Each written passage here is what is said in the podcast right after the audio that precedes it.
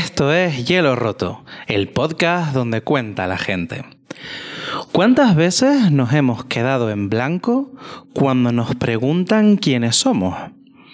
Ese momento de duda que aparece cuando nos piden que contemos algo más y no solo digamos nuestro nombre, ya sea el impuesto o el escogido.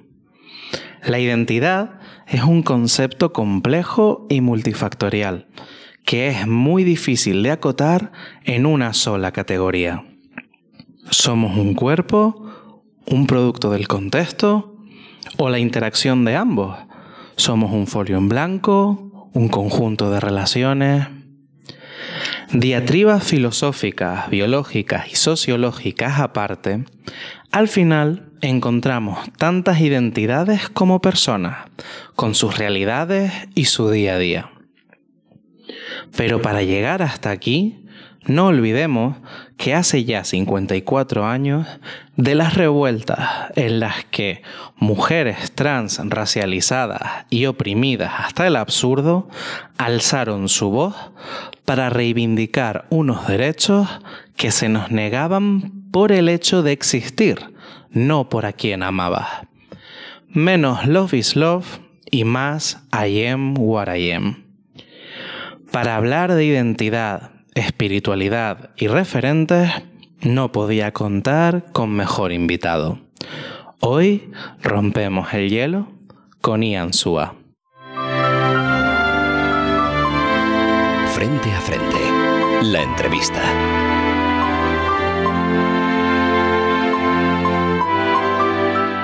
Ian Sua, bienvenido.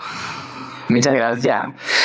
Eh, bueno, lo primero, darte las gracias por acceder a la invitación y sobre todo que sé la agenda tan complicada que, tienes, que hayas hecho un huequito para pasarte por Hielo Roto, por el podcast.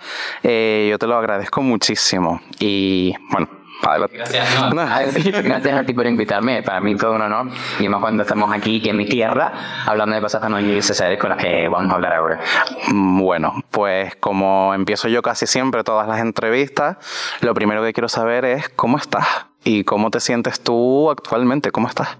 Me encanta esta pregunta porque se hacen en poco y son súper típicas, pero la gente no suele profundizar. A mí cuando me dicen cómo estás, no soy el típico que dice, bien, ¿y tú qué estás? A mí me diría, estoy agotado, eh, no he dormido nada, tengo una temperatura del cuello me está más y he meditado poco, tengo que sentir mi de noche para poder relajar las temperaturas. Pero de resto, estoy muy contento de estar en mi tierra, eh, de ver a mi madre y a mi hermana, de estar con ella. O sea, cada vez que vengo o cada vez que vuelvo, mm, solamente he pisado la tierra y para esperar del aire autóctono eh, me, descarga. no sé por qué estoy viviendo en Madrid. bueno, ¿qué, qué, tiene, ¿qué tiene el aire de aquí que te recarga tanto? Pues eh, va a parecer un poco trascendental, pero me da calma, me da paz. Has encontrado paz en, en, en, casa, ¿no? En lo que es la tierra, en lo que es el hogar, pero bueno, a lo mejor me estoy adelantando un pelín porque ya hablaremos de esto, pero ya que sale en la conversación, pues vamos para adelante. Eh, eh, también has podido encontrar parte de hogar fuera de aquí, en Madrid, que es donde, es donde estás viviendo actualmente, ¿no? Sí, lo estoy empezando a construir muy poco a poco, pero sí me contento, muy feliz. Mm. Y me ha costado porque, claro, yo, mm, sin saberlo, había hecho las pases con Tenerife, yo huir de Tenerife para encontrarme fui a Madrid, me fui de Madrid a Tenerife y es como un amor-odio a, Madrid. Pero sí verdad que ahora eh, el hecho de mudarnos fuera a un sitio guay, de calma, de paz, eh, me, me, siento muy bien porque no es lo mismo vivir en una ciudad como muy caótica, ¿no? Que a lo mejor las personas que les gusta la capital guay, yo soy una persona que busca el silencio para poder crear, para poder compartir y comunicar y la verdad es que el silencio a mí me da vida. Hmm. Qué importante es el silencio muchas veces porque hay mucha gente, porque esto me lo han contado otras personas con las que he hablado, que se sienten terriblemente inseguras cuando hay silencio, o sea, tienen una necesidad constante de rellenar ese silencio y yo muchas veces lo leo como inseguridad o como una falta de, de no sé, de decir, bueno, pues voy a, soy incapaz de quedarme a solas porque a lo mejor el ruido mental es el que no soy capaz de, de tolerar. Total, total. De hecho, yo muchas veces llega un momento del día que ya necesito poner modo avión, a lo mejor es las 7 de la tarde o a las 8, pero yo tengo que poner ya el modo avión, silenciar todo, ponerme un incienso, eh, una música es también muy meditativa y leer. De dormir necesito hacer como esa pequeña rutina porque valoro mucho el silencio y a mí el silencio es lo que me da calma si yo estoy todo el rato con ruido, no, es como que no vuelvo a mí y no descanso bien, no voy bien en mi día a día, o sea, todo mal. Y todo se encadena y te afecta, te afecta. Entonces, en este momento de tu vida, ¿estás encontrando espacios de calma? Sí, claro. Eh, lo busco mm, siempre. Por la mañana me tomo un rato, antes de dormir me tomo otro rato. En mi día a día, sin me noto acelerado también digo, a ver, momento presente, vuelvo a mí, medito a un par de respiraciones conscientes y siempre que me noto acelerado me autorregulo. Y has encontrado, bueno, me imagino que mm, parte de tu experiencia también te habrá enseñado, pero ¿hay alguna estrategia que tú digas, mira, esta para mí en concreto, para Ian, funciona para autorregularme? Es la autorregulación depende de cada persona, pero sí es verdad que yo invito a toda persona que pueda escucharme, la meditación, habrá gente que me diga, es que yo en mi mente no la puedo tener en blanco, vale, la meditación es tener la mente en blanco. Efectivamente. Los como, a mí me gusta decir como un buffet. Los pensamientos son como un buffet, hay mucha comida y tú los tomas para las dejas, como las lentejas. Igual, la meditación te ayuda a observarlos sin identificarte con ellos y al poder observarlos desde una tercera persona, entre comillas, puedes no identificarte y no hacerlo una verdad, lo que está viniendo a tu mente. Entonces a mí me da con mucha calma el poder decir, vale, estoy en quinta por la vida, y para reducir la marcha, voy a meditar un poco y no hace falta cerrar los ojos si ves que te agobia, sino simplemente eh, contemplar, momentos de contemplación, momentos de gratitud, hacer respiración consciente, que muchas veces nos respiramos ni el 20% de lo que nuestro cuerpo nos permite. De la propia capacidad, sí. Y la respiración es muy importante, no le damos la importancia que tiene. De hecho, actualmente me estoy leyendo un libro que se titula Respira, eh, solamente voy menos de la mitad y me está explotando la cabeza. Cada página que, que lees como, man, qué mierda, eso, wow y no utilizamos la herramienta que es básica, es gratis y la tenemos en el día a día, que es respirar un día. Totalmente. Además, cómo acabamos de utilizando un mecanismo automático, como es la respiración que tenemos todos, y cómo podemos cambiar ese, ese paso de proceso automático a proceso voluntario, que decimos muchas veces. En la meditación entraremos un poquito más adelante porque te quiero preguntar un par de cosas, pero vamos a la presentación. O sea, tú te presentas en redes como neurodivergente, espiritual y un poquito yogi. Entonces, claro, ¿por qué esta descripción para empezar a, a presentarte, Ian? Pues eh, dije, quiero ser original, quiero poner cosas mías y no en plan típico de que voy a hablar, sino quería como sacar esas partes muy pinceladas de partes de mí por neurodivergente porque tengo un TDAH del camión de Mercadona.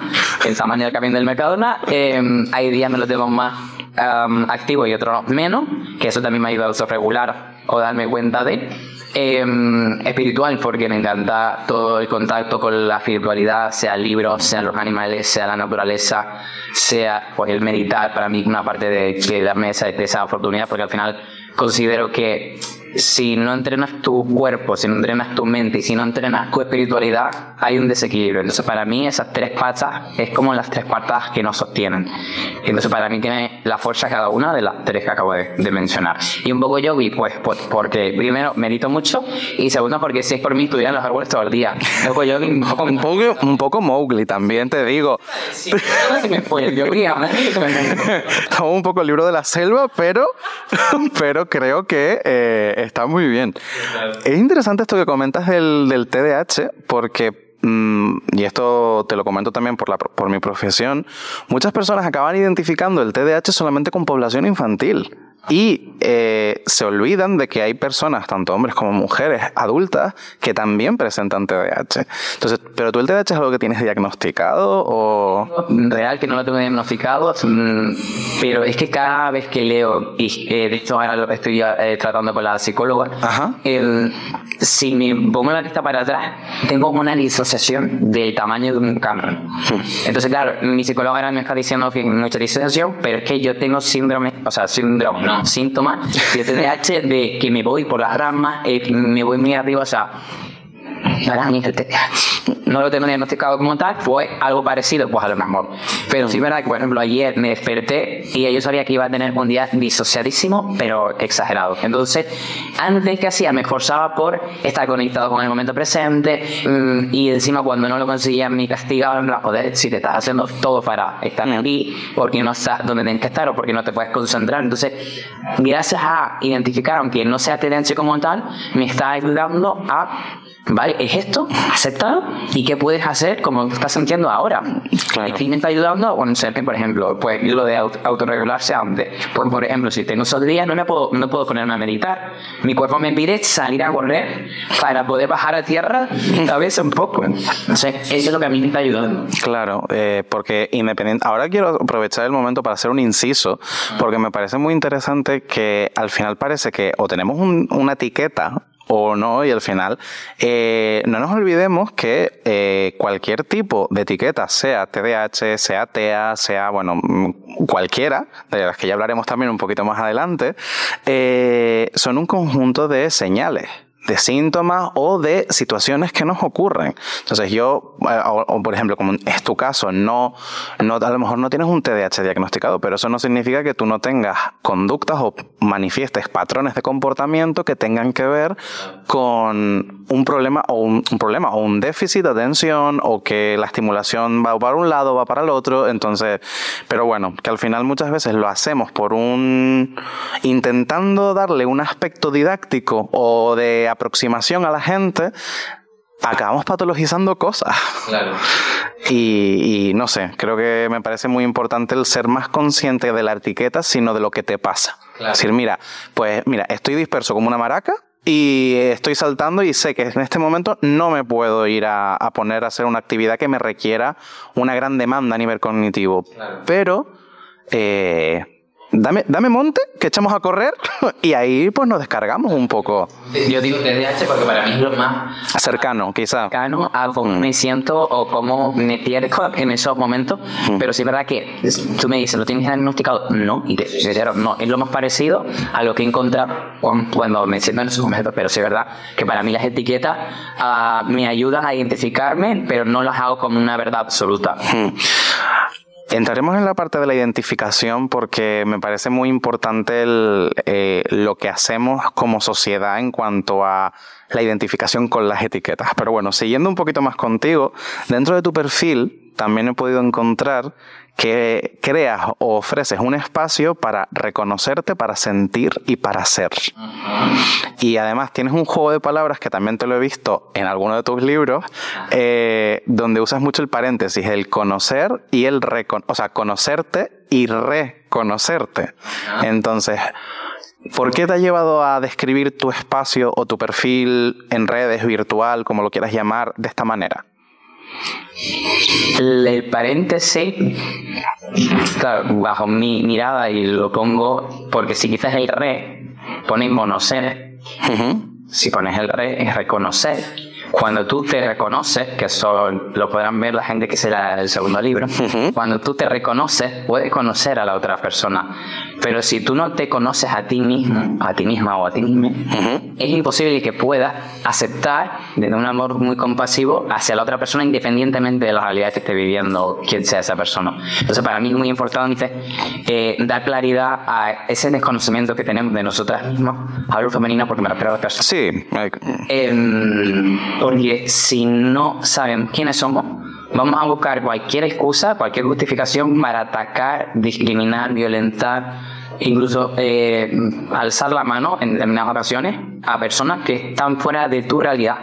Y porque en realidad no te estás permitiendo cuál es tu realidad. O sea, no te estás permitiendo buscar tu realidad, sino es lo que te han enseñado. Y en base a eso es lo que estás viviendo. ¿Quién eres tú? Claro. O sea, a mí por lo que tú me describes, me suena que haces un, o que tienes un concepto de la palabra reconocer muy, muy ligado a la empatía porque creo que eh, básicamente describes una empatía y una, un, un, cambio de perspectiva, de paradigma, incluso si lo quieres llamar así, en ese reconocimiento.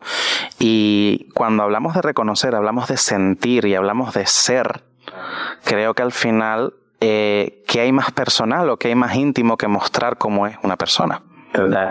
Es que por eso pongo, yo siempre pongo las cosas para, pero este, eso tiene que reconocer, sentir y ser, o sea, cuando tú te permites conocer, te permites sentir. Cuando tú te permites sentir las emociones, tú, en esencia tú no las bloqueas, no te victimizas, no te culpas, simplemente las experimentas para conocerte y cuando te conoces, eres. Es una metáfora. pero una metáfora, vamos, que encaja perfectamente y sobre todo te lleva a una presentación que es coherente con contigo mismo. Antes empezamos a hablar un poquito sobre el tema de la meditación. Y a mí el tema de la meditación es un tema que me interesa mucho, no porque lo practique, porque lo he intentado, de verdad que lo he intentado, y me cuesta un montón, pero, pero sí que eh, he podido ver que incluso llegas a, o sea, no sé si te describes incluso también como guía en la parte de meditación y que hay encuentros vivenciales de meditación. Entonces, para ver si me podías explicar un poquito cómo llegas a introducirte tú en este, en este mundo y cómo llegamos a incluso a, a, la expresión esta de encuentro vivencial que me parece que tiene mucha carga. ¿no? O sea, me gustaría que me lo contaras. O sea, primero te voy a invitar antes que nada a un encuentro vivencial online gratuito a ti para que tú luego me digas, pues mira, si era de meditar. vale, venga. Yo recojo el guante. Yo recojo el guante. Yo te la dejo ahí la propuesta. Eh, ¿Por qué surge esto? Pues eh, yo llevo haciendo meditación y autorregulación eh, desde hace más de cinco años, justo cuando empecé con, con la transición. Y hace tres años empecé a estudiarlo. Primero leyendo libros y tal, y luego como que quería formarme, sin darme cuenta de que en realidad, o sea, sin darme cuenta que era para expresarlo hacia afuera. En realidad lo hice para mí y mi cosa para no sentirme culpable por el proceso, sino para trabajarme en mi seguridad y en mi autoestima. Y a mí me ayudó muchísimo. Y hasta hace el año pasado también volví a estudiar mindfulness, o sea, me dediqué mucho sobre todo a la meditación y a la respiración. Y actualmente estoy estudiando un coach holístico. Nunca sé decir la palabra coach.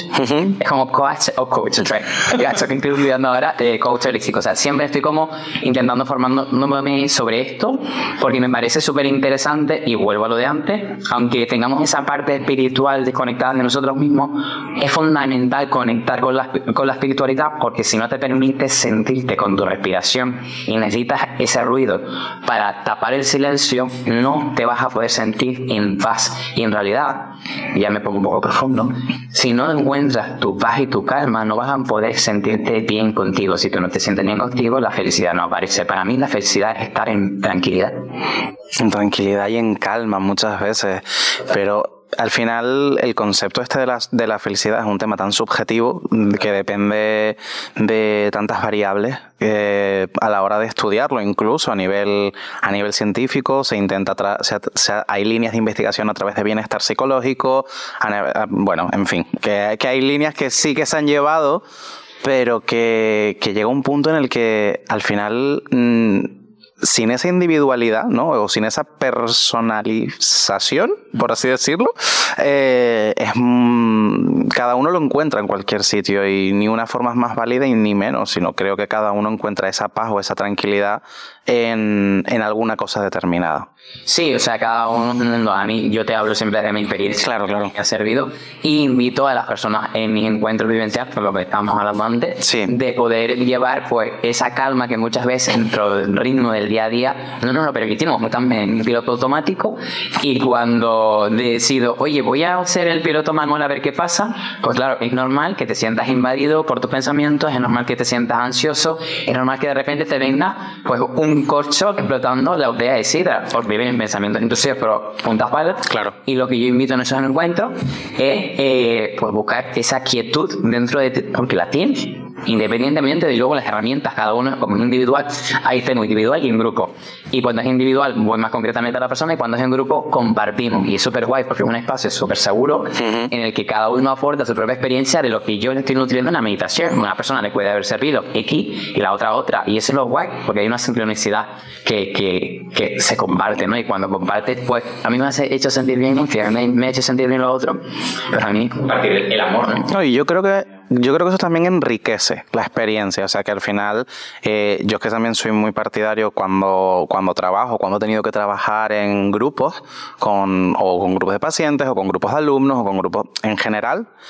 A mí me divierte mucho trabajar en grupo, pero porque creo que la sinergia que se crea en ese momento te lleva a, a, un aprendizaje ya no solamente desde un punto de experto, sino también desde el propio descubrimiento, el propio aprendizaje por pares y el, no sé, yo es que a mí me gusta mucho el aprendizaje en general, entonces creo que eh, el poder nutrir de alguna manera la experiencia, como tú decías, a mí me parece eh, una experiencia que tiene que ser fantástica. Sí, sobre todo por eso, porque yo en su momento empecé a hacer sin expectativa a enseñar mi mejor estilo, sino para mí mismo, y cuando yo empecé a compartir sin nada, sin nada, te prometo que no iba con, con nada de hacer hacia afuera. Y compartía, pues, al chico, a veces de la meditación, les comparto esto porque me ha venido de la meditación, porque a mí me vienen cosas de cuando medito, en plan, que se me bajan más esos pensamientos y como que lo puedo poner en contexto. Y muchas veces lo compartía de, acabo de salir de meditar y claro, salía que parece que me había fumado un porro, porque salía como muy meditativo y era, entonces bajaba en la meditación y a compartir y claro, las personas me dicen, pero ¿cómo meditas? ¿Qué hacen? No sé qué. Entonces como que me empezaron a preguntar mucho y de ahí empecé a subir vídeos y vi ese feedback, ¿no? Que, joder, esa tranquilidad que hablas tú en tus vídeos y yo y es como, vale, tú tienes tu tranquilidad, podemos guiarnos, vamos a guiarnos mutuamente a ver qué, qué sale de aquí. Y ahí salió, pues, los encuentros de Qué bien. Meditación también trabajamos el cuerpo, la respiración, el momento presente, sobre todo que es importante. Totalmente. Eh, y más en concreto para ti, o sea, que llevas ya pues cinco años o un poquito más practicando de forma activa eh, lo que es la meditación, ¿tú cómo llegaste a identificar qué es lo que te aporta a ti la meditación o qué es lo que te beneficia a ti la meditación? ¿Cómo lo identificaste? A mí la meditación fue poco a poco. Al principio no sentía mucho, em, pero practicándolo todos los días pasaron como unos meses y de repente empecé a sentir un caimo. Y lo de fuera la Barcelona Superstar, esto, pero como tú, no me importaba, entre comillas, lo que sucediera afuera, porque yo estaba bien conmigo. Ya, como que el mar, aunque se rebotara y hubiera ola, mi tabla, yo estaba quietito, estaba bien, estaba tranquilo. Y no reaccionaba, no estaba reactivo, no estaba con esos pensamientos intrusivos. Y, y, si me venía un pensamiento reactivo para responderle a alguien, como que me volvía consciente y era no, es un pensamiento, en realidad no tengo por qué dar esa respuesta que no, no me representa en este momento. No soy yo tampoco, porque es una forma de reaccionar, pero fue como me volvió más consciente, sobre todo en el momento, ¿no? Creo que has tocado un, un, concepto que hay mucha gente que tiende a confundir o que directamente no se lo ha planteado, la gran diferencia que hay entre reaccionar y responder. es que, como tú decías ahora, Ian, eh, yo reacciono por un impulso, por un, ah, es que esto, me, me, me dices esto, pues te reboto esto, como un espejo quizá. Eh, pero cuando yo estoy en esa calma, ¿no? O yo creo, por lo que rescato de tu testimonio, creo que te ha facilitado mucho la relativización. O sea, un mecanismo para relativizar, para restar importancia, pero incluso ajustar prioridades y dices, vamos a ver, le voy a saltar yo al cuello a esta persona que me está señora, pase, no pasa nada. Sobre todo a mí ya como hago divulgación eh, el tema trans, a mí me ha ayudado mucho a identificar que la ignorancia de los demás no es mía y les hablo desde el amor compasivo y mira, yo lo siento mucho, pero te voy a responder desde el amor porque a lo mejor tú no lo tienes o sí, pero yo no te puedo responder en el lugar que tú me estás hablando porque yo no soy así. Entonces, me, me, me, me da tranquilidad la verdad. A mí eso me parece eso te lo digo a nivel personal, un ejercicio muy generoso, porque muchas veces eh, podemos elegir responder desde el cariño, desde el amor, desde el respeto, que eso creo que debe estar siempre. Eh, pero hay veces que no tenemos ese día. yo no soy perfecto, yo no, aunque me lleve meditando cinco años, sí es verdad que me viene el pensamiento. Claro. Pero otra cosa es que yo decido, ¿qué decido yo hacerlo en ese pensamiento? Es decir, a mí me viene un pensamiento de que me viene una hate y me va a decir, tú vas a hacer siempre una mujer. Yo voy a decir, me cago en tu Pero en ese momento lo pienso, lo expulso hacia afuera mm, con mi pareja o lo que sea que tenga en ese momento y luego bajo a cabeza fría y digo, vale, siento mucho que tu realidad choque con mi realidad choque con tu creencia y ya está. Y champú, y champú. y champú también, pero, pero, pero bueno. Eh, no, pues fantástico. Creo que yo, Eso es lo que nos diferencia de los animales, o sea. El raciocinio. Pero un poquito de de algo yo. Yo creo que sí. Pues mira, ahora si te parece, me gustaría hablar de otra cosa que tú pones en las redes, que es que eres autor de dos bebés.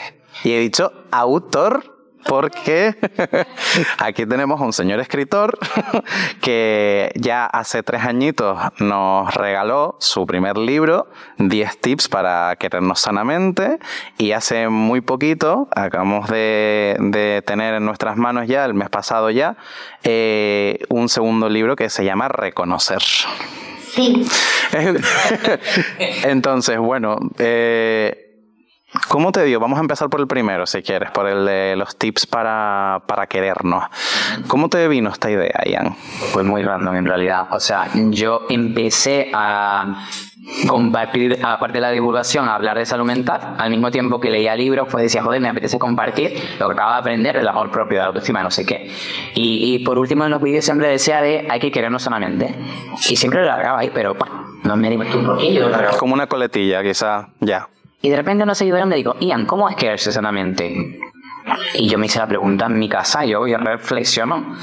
y empecé, tu, tu, tu, tu, tu, tu, Pues de ahí empecé a crear vídeos de tips para querernos sanamente. Y cada semana subía en tips. De ahí se convirtió en un ebook gratuito que lo dejaba en mi página web. Y de ebook dije, ¿qué coño? Esto puedo yo desarrollar y puedo ayudar más, puedo aportar mi experiencia y tal, no sé qué. Y de ahí, sin tener ni idea cómo autopublicar un libro, dije, pues vamos a ver qué pasa. Y en la cuarentena que tuve más tiempo, obviamente. o sea, un besito a todos los proyectos que han salido en cuarentena, porque, eh, vamos, otra cosa no, pero el COVID nos dejó una, una ola de creatividad a todos y a, y a todas que vamos. Eh, pero sí, yo eh, se lo estaba comentando antes de comenzar la entrevista, Ian, que el primero sí me lo he podido leer, el segundo estoy empezando y todavía no puedo entrar mucho, pero sí que es como, sobre todo para la gente que quiera leerse el, libro, es un libro muy práctico, muy en el que va a encontrar unos ejercicios eh, que yo me imagino que también te, te, habrá servido tu propia experiencia con salud mental. Y me gustaría que comentaras un poco de eso también, o sea, cómo tu propia experiencia siendo usuario de salud mental te ha podido a lo mejor eh, sostener un poco más de alguna manera eh, tu avance para, para, publicar este primer libro. O sea, yo en esa época me leía un libro por semana, o sea, así de free, y me encantaba. Y cada vez que leía era como, Buah, quiero más, quiero más. Y cada vez que leía te daba cuenta que no sabía nada, pero que no sabía nada del, del de mí. Era como, wow, yo estaba empezando a, la transición y claro, como nunca me había permitido ser yo en esencia, estaba como una esponja, absorbía todo, todo lo que me leía como me va en para mi propio proceso, sobre todo para la seguridad que yo necesitaba. Y cuando empecé a leer, lo primero que me venía ya no era pensar en mí, sino era pensar en la infancia trans. Hmm. Y todo lo que empecé a compartir después, cuando ya llevaba un tiempo, porque al principio lo hice por contar sobre mi familia, te comparto el vídeo, búscate la vida. y luego si se fue encaminando a quiero compartirlo para que, joder, Iancito, como llamo yo a mi interior, ya me hubiera gustado a mí que, que, le hubiera, que hubiera alguien, una personita que cuente esas cosas y que te lleva un poco de la mano y te diga. Cuando ya no estamos viendo el tema, pero es que yo soy así, a mí no. Lo aceptamos y seguimos con la entrevista, que esto es así. ¿Qué pasa? Que yo cuando empecé con la transición, joder, yo veía a alguien en YouTube y decía, a ver, algo me está pasando porque yo, es que me identifica, pero no. O sea, yo veo a un chico trans y veo una masculinidad que yo digo, esto a mí no me representa. Y, claro, además era un poquito tóxica, Sí. Y era como, pero ¿qué se supone que tengo que ser yo si no soy esto, pero si me representa? Era como una estallada en la cabeza que me daba que yo no lo entendía. Y luego no entendía por qué de repente, a lo mejor de, de femenino pasaban a muy masculino, era como, no lo entendía, lo respetaba porque cada experiencia es individual pero no lo entendía bajo mi experiencia. Yo no necesitaba ver reflejado en alguien.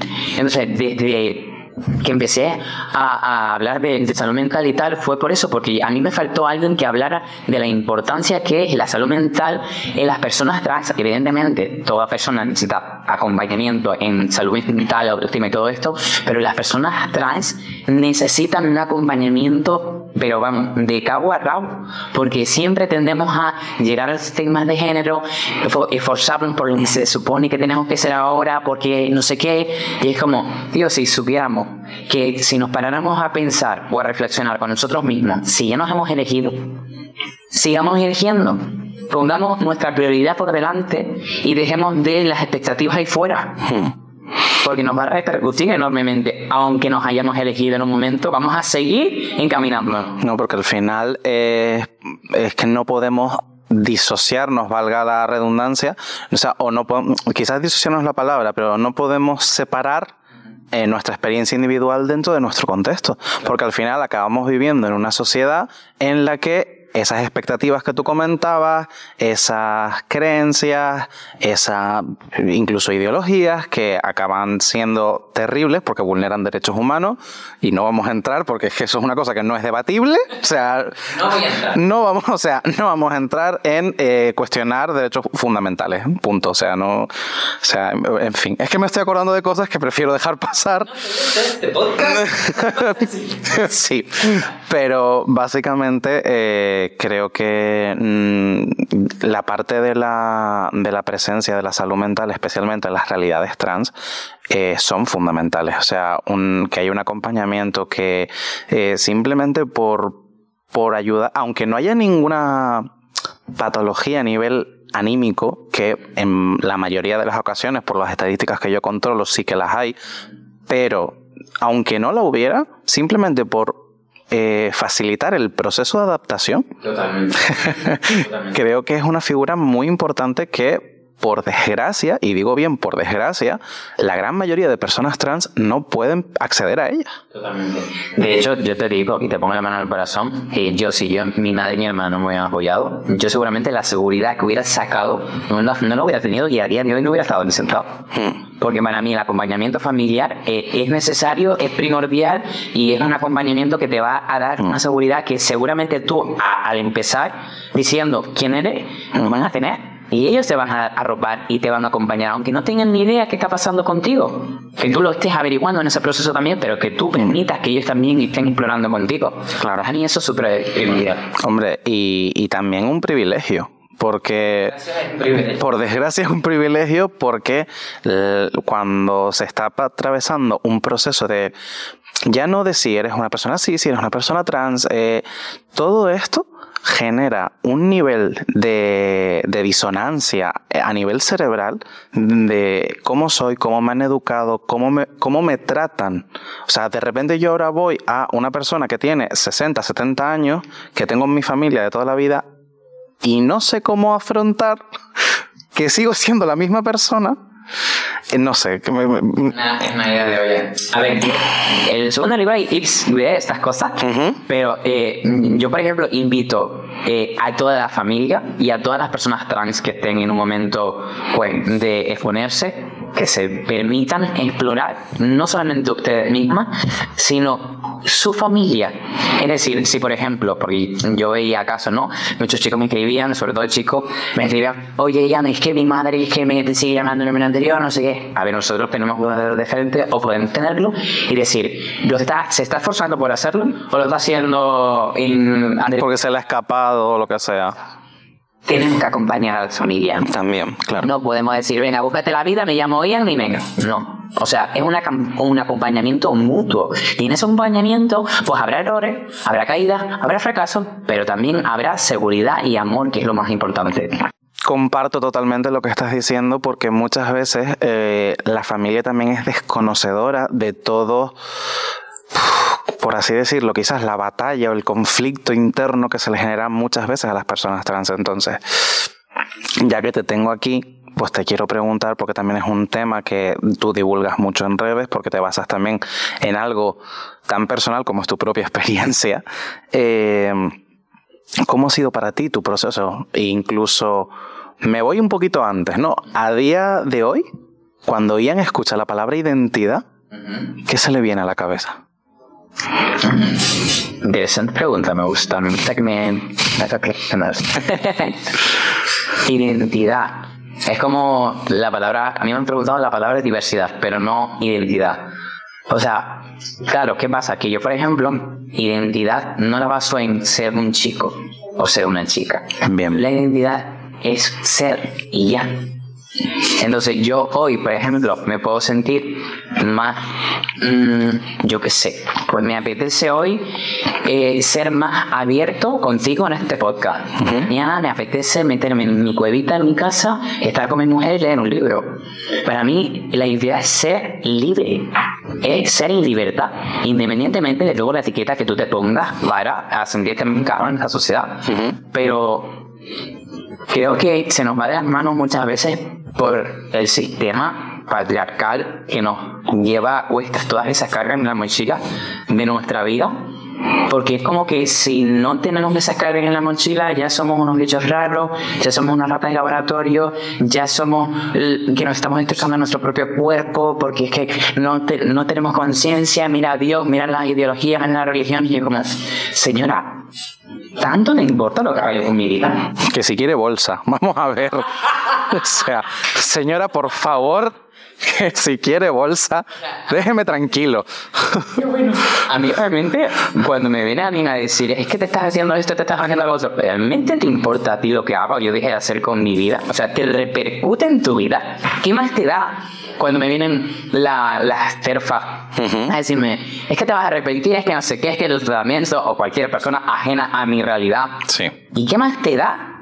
O sea, en el caso de hipotético, minúsculo, que yo me arrepienta, ¿cómo me voy a arrepentir? Primero que nada. Y segundo, ¿qué más te da si me arrepiento o no? Es que la pregunta no es si me arrepiento. La pregunta es, ¿qué más te da a ti si me arrepiento? Efectivamente. Y si, y si, y si me arrepintiera o arrepintiese, el que tiene que lidiar con las consecuencias soy yo, no usted y la vida es transformación. Somos evolutivos. Y si yo mañana me quiero poner una falda porque me siento cómodo con mi masculinidad, pues me pongo una falda y yo, por ejemplo, tengo una uña fitada, me parece desastrosa, la verdad. Pues me pinto. Porque estoy trabajando en mi seguridad en el sentido de, coño, por me apetece quitarme unas uñas. Yo hace unos años, por ejemplo, cuando empecé con la transición, no me hubiera imaginado pintarme unas uñas porque yo mismo decía. Rechazabas esa idea. Claro. Y es como, pero si yo antes de empezar la transición me las pintaba y me gustaba, ¿por qué ahora no? Porque eh, mm, visualmente me vean como un chico y es como, pero es que siempre lo he sido, que me ponen las uñas, no ponerme las uñas. Es que total, totalmente. O sea, me gusta que hayas llegado a este punto de la identidad. Por, no, hombre.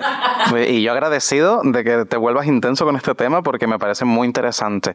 Sobre todo, eh, mm, ahora cuando conocen, bueno, cada persona ha tenido, tiene su momento de su proceso de transición y es totalmente libre de en el momento en el que quiere o no quiere ejercer cualquier tipo de transición. Me estoy refiriendo a pues, cambios a nivel más físicos, cambios a nivel más de expresiones de género, cada uno que haga, cada, cada persona que haga lo que quiera. Pero yo quiero conocer tu experiencia que te ha llevado a la divulgación, porque tú comienzas con la transición hace como unos 5 o 6 años, si no recuerdo mal. Eh, ya estamos hablando de que te, tú comienzas todo esto en los 20 largos. 27. En los 27, para ser exactos. Y claro, eh, ¿Cómo llegas tú un día con 27 años y dices, no, no, que es que vamos a hacer esto? Claro. Antes de eso, te quiero responder lo que acabas de decir, que no me acuerdo porque se me en el chat, pero va muy en resonancia con la respuesta. Es decir, yo, por ejemplo, ¿no? Eh, esto de que cuando tú te expresas, eh, cuando tú decides decir quién eres, la gente que nos está escuchando, quiero que tengan en cuenta, porque yo muchas veces no tengo tanto tiempo para hablarlo y hoy estoy como fluyendo. Pues muy bien. Eh, mucha gente se piensa que es como la pregunta de ¿cuándo te diste cuenta? Es imposible que yo en una entrevista de 10, 15 minutos yo te cuente cómo me di cuenta yo sin desarrollar toda mi vida, toda mi vivencia. Claro. Porque evidentemente hay señales muy puntuales que me han marcado, pero no han, han sido determinantes. Determinantes han sido todo el contexto, toda mi experiencia. Yo muchas veces no tengo tanto tiempo y en, un- y en una entrevista puedo contarte una experiencia concreta. Claro. Pero tú no me puedes rechazar a mí o eh, que haya hate, porque me, me ha pasado que subo el contenido de una exper- experiencia, una entrevista, una experiencia concreta. Pero ¿cómo se fue? ¿Pudo dar cuenta? No, no, no me he dado cuenta en ese momento. Es ese momento en el que me he decidido contarlo, pero hay una historia detrás, hay una historia. Hay una narrativa. Claro, yo de los cinco años ya yo veía cosas raras Claro. pero no lo entendía. Entonces mi, mi vida se fue girando a sentirme más cómodo socialmente mm, visto como masculino. Tenía acto masculino, jugaba con... eh, No, no sé ni cómo decirlo para que no se me malinterpreta. Y Todo lo socialmente aprendido como chico, pues Sí. me sentía muy cómodo en todo eso. Y fue como muy así, hasta que un día dije, uy, estoy teniendo bullying por ser muy masculino, ¿qué hago? Pues mi mejor amiga me dijo, ay, pues yo te maquillo. Dije, ah, pues hay, ¿qué hay que hacer para ser mamero? Pues venga, maquillame y ponme tacones. Claro. ¿Y qué hice? Pues como soy actor, que también soy actor, que no lo he dicho, no lo suelo decir, pues, pues fui a montar, que, en- entre comillas, que tenía que ser de cara a la sociedad, para no sentirme atacado. Que los demás esperaban que fuera. Exactamente, total. ¿Para qué? Pa- Porque estaba tan harto del bullying cada día en el colegio que dije, no puedo más, me voy a tirar del balcón, literal. A los tres años dije, estaba la ventana abierta de casa de mi madre y me tiro. Y algo mí dijo, No. has venido para esto. Pues menos mal. Menos mal. Y ahí empecé a intentar ser lo que se esperaba de mí, de cara a la sociedad. De hecho, fui muy femenino. Eh, tenía un rol que yo mismo me creía, tenía una máscara del tamaño de un copón. Y, y en algún momento de mi vida, a los 17 años, después de muchas experiencias y de muchas cosas determinantes, ya no podía más. El, el vaso estaba rebosando. Y cuando el, el vaso rebosa, ya tú dices. Además, es que lo exterioricé. Me acuerdo que, que, que estaba, en, eh, estaba viviendo en Madrid. Que fui para perderme o encontrarme, no sé. Yo creo que fue encontrarme. Eh, pero creo que al principio fue perderme. Y, y me acuerdo que estaba eh, compartiendo piso con un chico y una chica. Y en ese momento el chico aparece y dice: ¡Ay! eh", por la cara pero me, me vino genial. Quiero ver la operación. eh, mm, eh, antiguamente se decía mal mal o Sí, sí, los FTM y em- en fin. eh, que quería ver la operación de chica trans. Y yo dije, y yo, algo en mí dentro salió y digo, ah, pues yo quiero ver la operación al revés, a ver qué tal. Yo sin tener ni idea de la operación ni nada de lo que conllevaba el tratamiento, de nada, de nada, te lo prometo. Cuando terminé de ver el vídeo de la operación dije, exterior, o sea, al exterior. ¡Ah! ¿Qué era, ¿Qué me pasa? ¿qué era esto? esto? Claro. El chico y la chica, que sobre todo la chica llevaba con nosotros, o sea, nos conocíamos desde hace dos o tres años, me miran y me dicen, ¿qué habla? Claro, yo ya llevaba mucho tiempo intentando identificar qué me pasaba, pero esa máscara la gente se lo había creído. Evidentemente, porque está, casi me la creo yo. Hombre. Y cuando yo expongo, hola, ¿qué tal? Que, que, que ya sé quién soy. Ajá, lo dije con una alegría. Plan, hola, ¿qué tal? Que no estaba loco. Sé quién soy. Pero claro, ahí claro me decían, tú estás pimando la cabeza. Pero yo llevaba muchísimo tiempo. Y en cuanto a expresar todo eso, claro, yo necesitaba contarlo a la familia en un lugar pues que no me vieran como me vio mi compañero de piso y mi amiga, sino, coño, voy a poner una cámara, voy a ponerme cómodo, voy a expresar por cómo me siento y comparto. Y el que quiera seguir hablándome, pues muy bien. Y el que no, otra cosa no, pero la transición o el inicio de la transición me enseñó a no poner las manos en el fuego por nadie. Mm, importante. Ah, si tú quieres seguir conmigo, genial. Eso sí, respetándome mi, eh, mi ser. Si no, pues hasta luego, Mary Carmen. Totalmente. Me estás haciendo un favor. En ese sentido. Entonces me puse a grabar. Sin pensar nada. Simplemente necesitaba expresar cómo me estaba sintiendo, quién estaba haciendo yo en ese momento y lo, y lo que aguardaba dentro de mí que necesitaba gritar quién era sobre todo, ¿no? Entonces lo ofrecí sin, sin esperar nada. eh, en, el sentido de la familia súper bien y luego claro la gente empezó a preguntarme ¿por qué? porque yo pues lo que volvimos antes, ¿no? Volviendo al principio, yo no veía una persona como yo que se expresara, pues, que, que si me apetece ponerme unas moñas más femeninas, o sea, no había como una diversidad dentro de la transexualidad con un chico. Sí. Entonces, yo empecé a, a, explicar mi vivencia y me fueron preguntando. Entonces fui haciendo vídeos porque la gente me preguntaba, no porque yo decidía, voy a hacer esto. No. O sea, quizás ha sido, te, te convertiste eh, sin quererlo, en parte de un referente que, del que tú mismo carecías en, en tu momento. Ah, o sea, yo fui el referente que a mí me faltó. Que a ti te hubiese gustado tener. Yo soy el referente que a mí me faltó. pues sí, sí, totalmente, porque además lo sigue, lo sigue siendo. Y menos mal. Porque eh, qué suerte, y eso sí lo digo con la boca muy llena, qué suerte poder contar y que las personas trans puedan contar con un referente como tú que se acerca a la a la masculinidad desde un punto de vista mucho más abierto o ya no es una cuestión de abierto o cerrado, es que no sé el concepto rancio tradicional que tenemos de la masculinidad que por favor que pereza. O sea, en fin, pero mm, bueno, o sea, eh, hemos hablado un poco de todo ese proceso. A mí me parece muy significativo que, sobre todo para la gente que es más ajena a esta realidad, que se, que, que, se den cuenta de algo tan importante como es, no, no, mira, yo es que no un día me di cuenta, me desperté y pasó esto. No, eh, llevo 27 años dándome cuenta de muchas cosas y este es el momento en el que necesito expresarlo, efectivamente. Hago una pequeña acotación por una parte de tu testimonio que me parece muy importante aprovechar eh, por favor, el bullying, señoras, señores, eh, atendamos este tipo de causas porque el bullying, el acoso escolar, eh, incluso cuando nos mm, lo evolucionamos a la edad adulta, el moving, el acoso laboral, son, o sea, genera muchísimos traumas y generan muchísimas, muchísimos problemas, así que por favor, tengamos mucho ojo y mucho cuidado con esto. Y las personas adultas, profesores, o sea, sí. tengan de diferentes y párenlo, porque mm, mi hermana hasta hace poco tenía bullying, los profesores no hacían nada y lo veían en clase. Es que somos, pues son testigos. Sí, sí. O sea, si no hacen nada, son testigos. O sea, pongamos cartas sobre el asunto, porque es que repercute y, no saben, no, no, somos conscientes de hasta dónde puede repercutir. Efectivamente, sobre todo en la parte de la responsabilidad. Dentro del, del tu propio proceso, Ian, eh, te preguntaba antes un poco, y quiero que ahondemos un pelín más en la parte de tu encuentro con la salud mental. O sea, que me fui por de una manera. Tú, no, bueno, aquí hemos venido a jugar, quiero decir, yo lo asumes tú, lo asumo yo. Me encanta, yo, soy un Para adelante. Eh, tu experiencia con la salud mental, o sea, tú cuando es la primera vez que, te, que estás con una psicóloga, con un psicólogo y que dices, bueno, pues es momento de solicitar ayuda porque por suerte has contado con un apoyo familiar, que tú mismo has mencionado, pero también para ti ha sido necesario la presencia de un profesional de la salud mental. Entonces, ¿cómo ha sido tu experiencia? O sea, sí es verdad que eh, yo tuve suerte, entre comillas, con el psicólogo cuando empecé con la transición y me dijo, ya no hace falta que vengas, le doy las recetas y ya.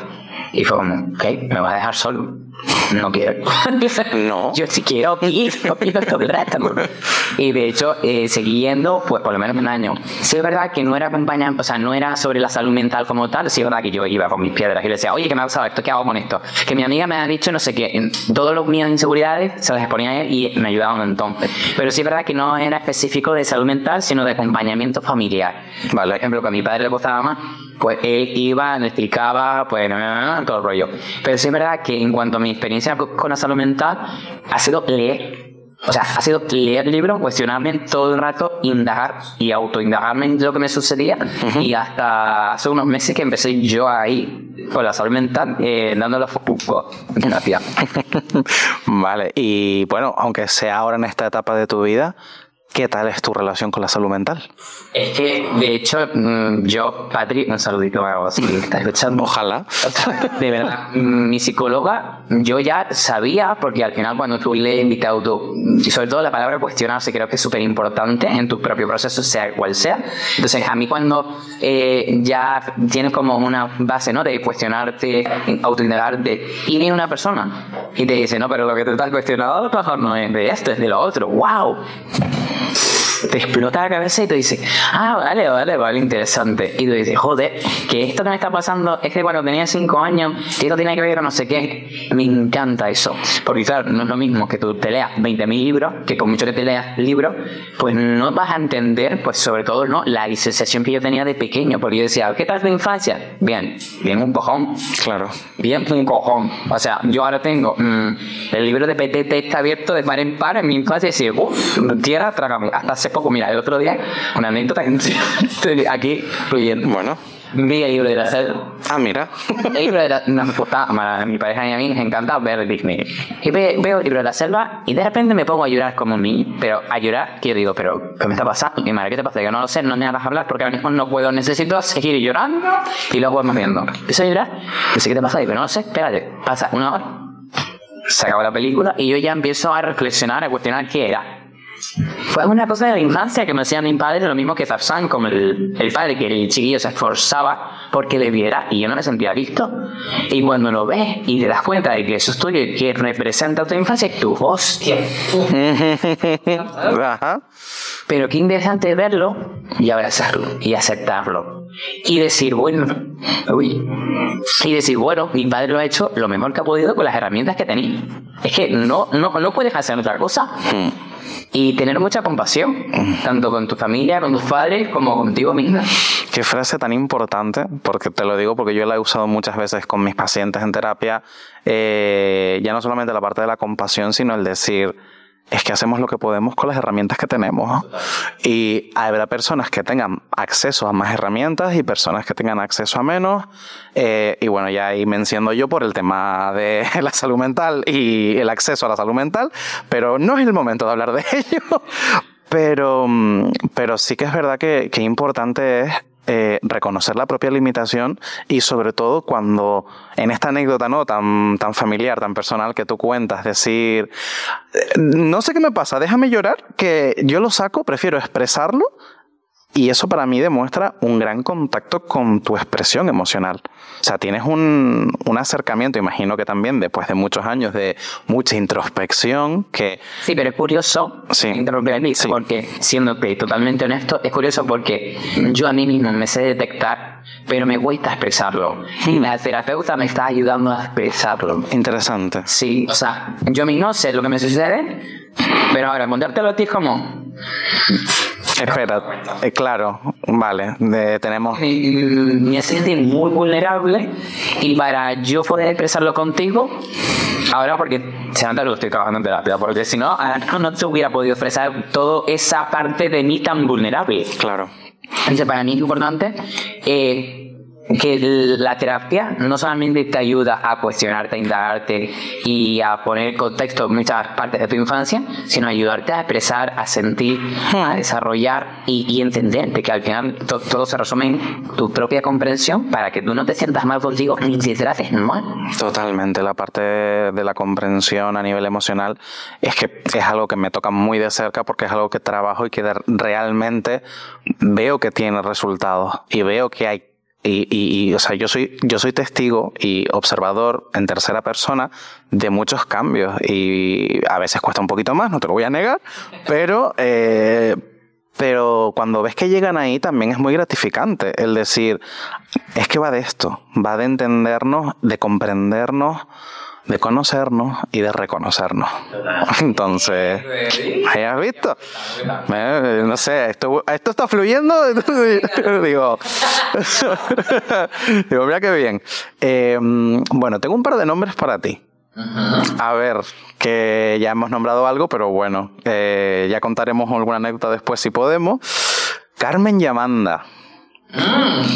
Cuéntanos quiénes son Carmen y Amanda y Ani, qué representan en tu vida.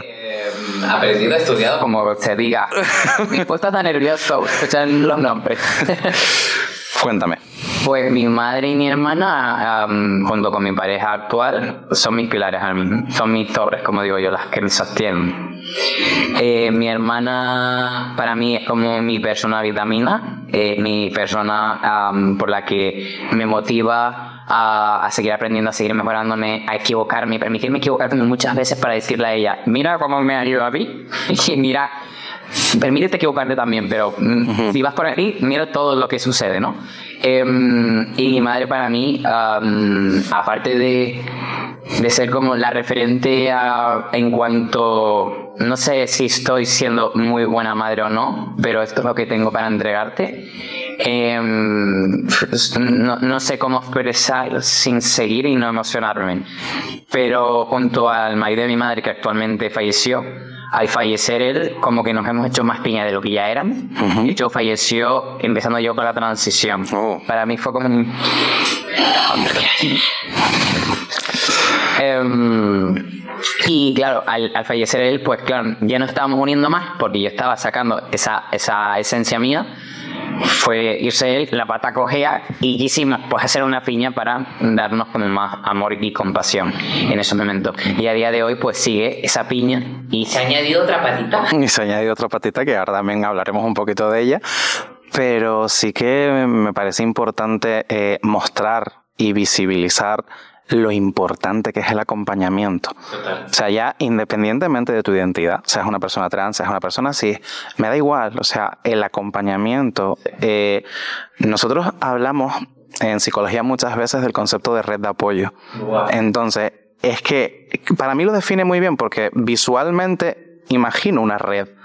Y una red, ¿qué es lo que hace? Te sostiene, te agarra, te mantiene. Y al final encontrar esa red ¿no? Que es una metáfora, ¿no? Pero encontrar esa red en personas y personas que tenemos cerca, eh, creo que puede ser realmente la salvación. Es que literal, salva vidas, literal. Entonces, eh, con el tema de, ya que hemos nombrado a tu madre y a tu hermana, ellas, el tema de tu transición, el tema de tu identidad, ¿te han puesto alguna vez algún inconveniente, algún problema? ¿Ha, sido, ha supuesto alguna, eh, no sé, alguna inconveniente para ellas? Mira, la primera persona que se enteró fue mi hermana. Y en ese momento tenía 14 años, si no me recuerdo. Ajá. Y cuando yo no se lo conté, o sea, se enteró sin que porque compartíamos Instagram típico de, bueno, tú tienes Instagram, pero yo te llevo la cuenta, no sé qué. Y yo le estaba compartiendo a un colega en ese momento, chico trans, oye, ¿cómo tengo que hacer? No sé qué, o sé cuánto. Y cuando voy al médico y me acompaña, le digo, quédate tú fuera, cuando nos compartíamos todo no, como no voy a andar. Y yo, eh, con 14 años, claro, yo decía, la pobre no se entera, no se entera. No, se entera, no. Uno las palmas dos. Y yo lo sé, digo, ¿qué sabes tú? Que, que, que, que eres mi hermano. Y yo, ¿qué sé que y, yo me quedé babia, pues bueno, me, me dio un ataque de ansiedad y medio. Y luego me dijo, no, no, pero no te preocupes, yo te veía así, con 14 años, mira tú, ¿qué hago? Bueno, me la como, pues, pues realmente. Claro, entonces cuando en ese momento ya me dio como su apoyo, ya con mi madre fue como, bueno, tengo a mi hermana. Por lo, oye, que esto es ir sumando apoyo, ¿eh? No te creas. no pasa nada. Yo tengo a mi hermana en que ya por lo menos tengo una fuerza en esta.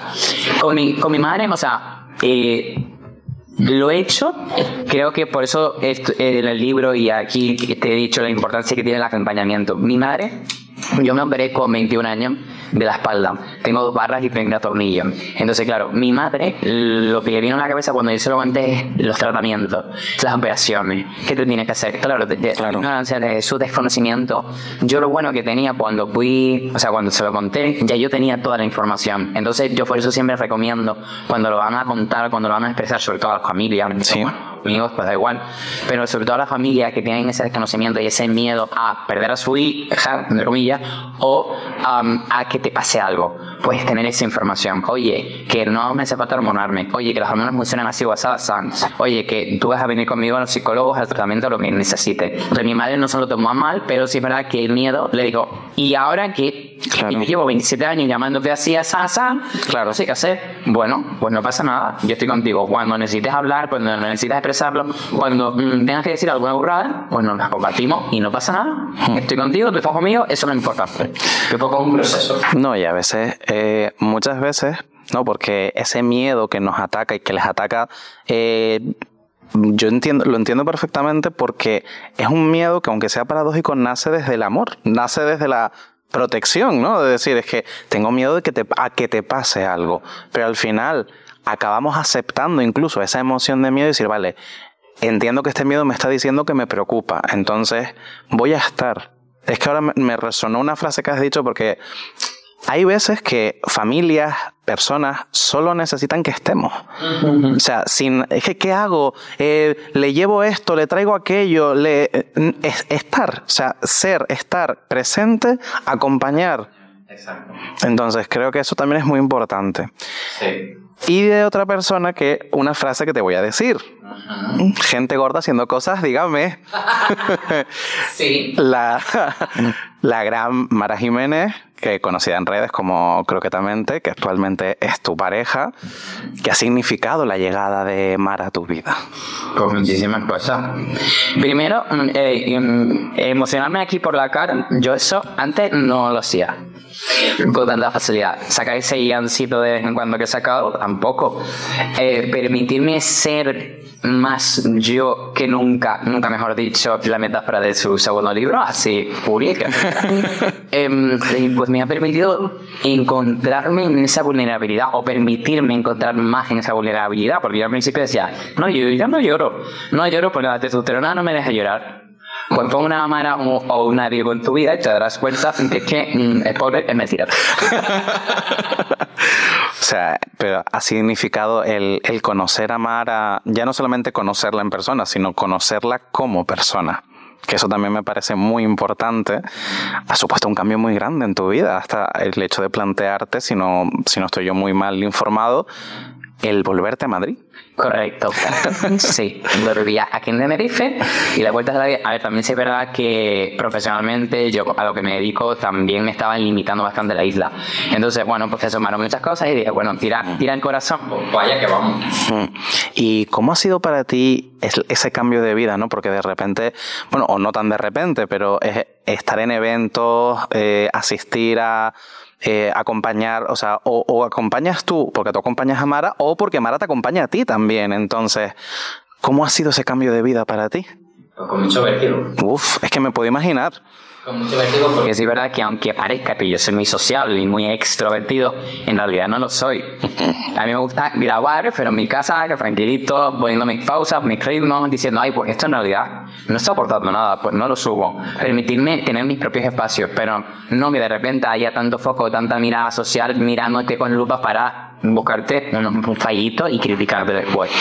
Pero un sí, la verdad. Y el tema social, en los premios y cosas de estas, los dos tenemos ansiedad social real que hacemos los premios, las fotos, todo esto, y nos vamos, no nos quedamos al cóctel ni nada. O sea, tenemos ansiedad social, no nos gusta, porque lo pasamos un poco regulín. Un poco, un poco mal, pero eh, como te es que si, si soy psicólogo bonito y digo esto, me, voy a, me van a dar, pero la ansiedad social se combate como lo están haciendo ustedes, exponiéndose hasta un punto, hasta un punto en el que ustedes sientan que es seguro y por eso, por ejemplo, un fotocall, un no sé qué, pues está muy bien que lo hagan, porque es como, vale, esto es una pruebita más de que vamos avanzando y de que estamos también evolucionando nosotros mismos con nuestras, con nuestras taritas, con nuestras dificultades, pero sí, es que yo de verdad te lo digo, desde mi total desconocimiento, solamente pienso en la, la mera idea de un fotocall, es que hago así.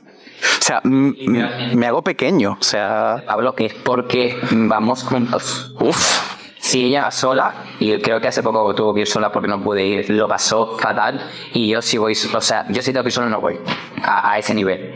O sea, vamos juntos de la manita y no nos soltamos. No sé si ha podido contemplar, no nos soltamos de la manita porque es como mi pase seguro, quédate aquí, que tita, no te No, pero yo, yo creo que que sobre todo a nivel de, crecimiento, ya no solo de pareja, pero un crecimiento personal que puedes experimentar, encontrar con una persona, pues llamémoslo golpe de suerte, llamémoslo la vida. La vida. Y. Total, o sea, sí, porque yo cuando empecé a hablar de esto, los pensamientos que me venían, yo tenía relaciones sexuales con personas en general. Sí.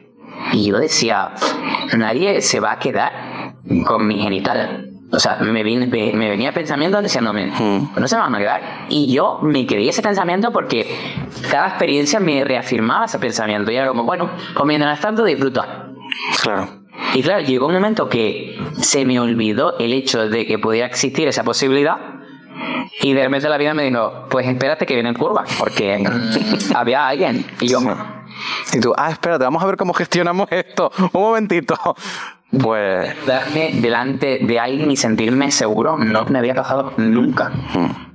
Hombre, sobre todo eso abre, que tampoco vamos a entrar, pero abre una, una brecha importante en lo que es el. Sobre todo dos cosas, ¿no? Lo genitalizada que está muchas veces la sexualidad, que mm, por favor vamos a intentar trascender un poquito este punto ya que es 2023.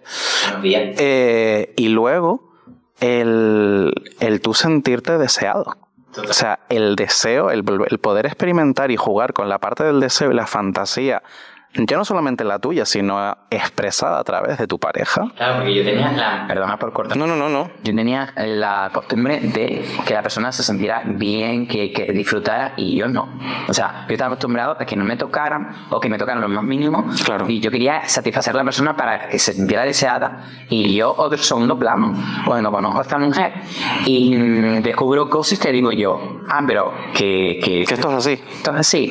y luego otra cosa que, que quiero compartir aquí la primera vez que yo me desnudé delante de Mara, antes de desnudarme, le digo, con mi inseguridad, abriendo el chat, le digo, mm, tú sabes que yo, desde mi ignorancia, y ella me seguía y yo no sabía. Y también estaba un poquito en par de areucas que sí. Bueno, ah, sí. claro, mi miedo fue de decir, eh, mm, tú sabes que yo tengo mm, vagina. sí. Y ella con su eh, espontaneidad me dijo, claro que sí. ¿Y qué problema hay? Claro, para mí fue como... Porque todas las personas con las que me había acostado suponía como una incomodidad y dificultad al momento de hacerlo. Claro. Muchas relaciones sexuales yo he tenido que me he quitado el calzoncillo. A ese nivel. Claro. Y yo tampoco me sentía cómodo. Entonces he aprendido a que si no es así, no era como estaba haciéndolo antes. Y fíjate cómo de repente eh, encontrar esa seguridad, que al final la seguridad es tuya porque la sientes, es tuya, pero el apoyo que te transmite ese comentario, ¿no? Quizás desde el juego, desde que sí, hombre, que sí, que, que ya lo sé, vamos para adelante. Pues también yo creo que eso te permitió o te ha permitido a ti de alguna manera reconectar con tu propio placer y contigo mismo. Total, con mi genitalidad sobre todo, porque claro, yo eh, me acostaba con todo tipo de personas porque antes lo vinculaba con lo sexual. Es decir, yo decía, ¿qué me pasa? Soy asexual. Me, me apuesto con chicas, claro. decía, que soy asexual porque no me atraen nada ninguno. Entonces por eso sentía la necesidad de hacer desear, o sea, que quiera desear a otra persona. Y yo no me sentía como, no me tocan los pechos porque tenía rechazo, pero no me te esfuerces mucho en tocarme porque tampoco. Tampoco. Muchas cosas. Claro. Era como, claro, a medida que fue desarrollándose mi vivencia y mi experiencia, me di cuenta de que estaba rechazando una parte de mí porque no me estaba sintiendo cómodo por cómo me trataban en la cama, que me trataban como una mujer o incluso a veces como un objeto. Entonces, claro, no me sentía cómodo en ese lugar. Claro. Con una persona y te ve más allá de una genitalidad, una genitalidad pues claro, tú dices, ah. Esto? Al final es, tan importante, ya no solamente en la parte íntima o en la parte sexual o, de pareja, sino en general. A veces es muy importante que nos vean. De hecho, hay otra cosa, otra cosa no, pero Mari y yo repetimos todo el rato, cuando muchas veces a lo mejor estamos como en quinta o estamos curando mucho y tal, te veo. Qué bonito. Pues qué bonito me parece, de hecho, me parece una nota muy bonita para, para cerrar eh, y encontrar esa persona, ¿no? Muchas veces mm, tendemos a pensar que solamente nos lo puede dar otra persona, aunque en nosotros mismos también podemos encontrar espacios y lugares seguros. Pero oye, cuando llevamos una serie de experiencias, ¿no? Más positivas o más negativas en nuestra vida y encontrarnos con alguien que nos diga, te veo, es que te llega. Entonces, pues, Ian Sua, yo también te veo. te, estoy viendo y muchísimas gracias de verdad. Espero que hayas estado, espero que hayas estado muy cómodo. Pues yo, bueno, pues yo te agradezco muchísimo el, el, que hayas venido y nada, gracias por haber roto el hielo. Gracias a ti por crear estos espacios y sobre todo que son muy seguros. Pensando pensamientos.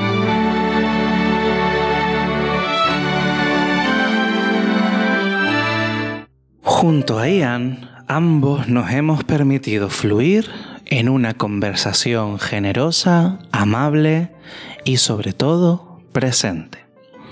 Muchos de los conceptos de los que hemos hablado no dejan de resonarme, como si estuviera entre las paredes de mi despacho, pero a la vez me dejan con la cercanía de estar en el salón de casa. Cuando se habla sobre cuerpo, mente y espiritualidad como los pilares que nos sostienen, es imposible no recordar el paradigma biopsicosocial existente en la propia conceptualización de la salud. Ian muestra verdadera compasión y paciencia con personas que acuden a él solo a verter su odio, ya sea por desconocimiento, por frustración o por miedo. Por suerte, también acoge las palabras cariñosas de muchas otras, a las que ha podido acompañar en momentos muy significativos de sus vidas. Reflexionar sobre su identidad, su experiencia y sobre la infancia trans le ha dado el empuje necesario para seguir luchando por sus proyectos. Si bien para ser justos, hay que mencionar a su familia y su pareja como nudos fundamentales en esa red de apoyo a la que recurre a diario. Quiero cerrar este episodio y estos programas centrados en vidas LGTBI remarcando una de las frases de Ian. La identidad no se centra en tu género. La identidad es ser tú en libertad. Yo soy Pablo Gutiérrez y pensando pensamientos, aquí la gente cuenta. Y yo cuento contigo.